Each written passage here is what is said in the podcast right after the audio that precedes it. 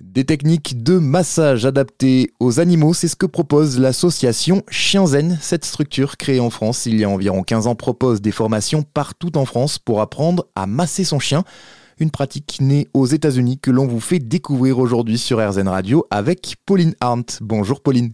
Bonjour Léo. Pauline, vous êtes considérée comme la pionnière du massage canin en France, fondatrice de la Fédération française et francophone de cette discipline, et vous apprenez donc aux gens à masser leur chien, une technique bien précise, on n'est pas sur des simples caresses, hein, c'est bien ça.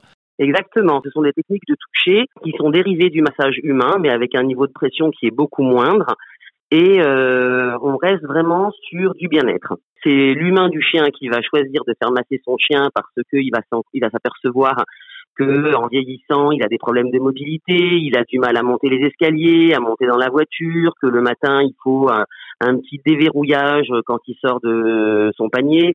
Donc euh, le massage, ça va lui permettre, comme pour les humains d'ailleurs, de se sentir mieux dans son corps, de stimuler sa masse musculaire, de lui redonner un petit peu euh, le contact avec euh, tout son corps. Comment ça se passe exactement Vous le disiez, hein, c'est dérivé des massages que l'on connaît tous hein, chez un kiné ou un ostéopathe, par exemple, mais là on est sur quelque chose de vraiment adapté à l'animal. Alors, euh, il y a des techniques bien particulières, effectivement, parce que si vous voulez, le masseur, lui, il va travailler sur les tissus mous, c'est-à-dire sur la masse musculaire essentiellement, alors que l'ostéopathe, lui, il va travailler plus sur la structure.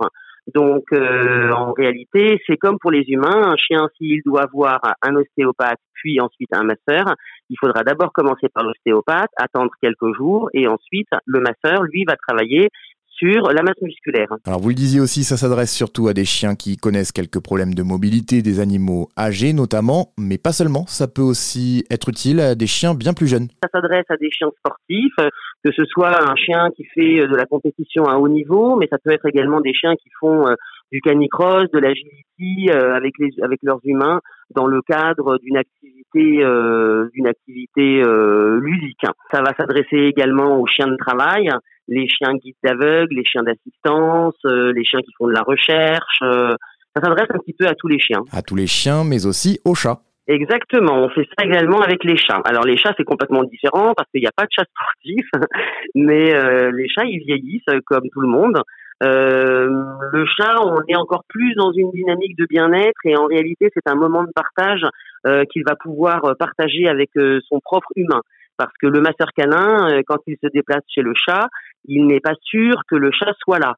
Ce sont euh, deux animaux très différents. Le chien, on peut toujours l'amener à et le solliciter, alors que le chat, euh, c'est lui qui décide. Et donc tout ça, vous l'enseignez avec votre association qui s'appelle Chien Zen. L'idée, c'est vraiment de former des professionnels dans tout le pays. Exactement, je suis euh, la directrice pédagogique de l'association Chien Zen, hein, qui est un centre de formation, le premier en France, un centre de formation aux techniques de massage canin, euh, qui comprend différents niveaux. Il y a une formation euh, générale qui s'appelle les fondamentaux, sur lesquels on apprend à avoir des gestes bien précis et mesurés euh, au travers d'un protocole.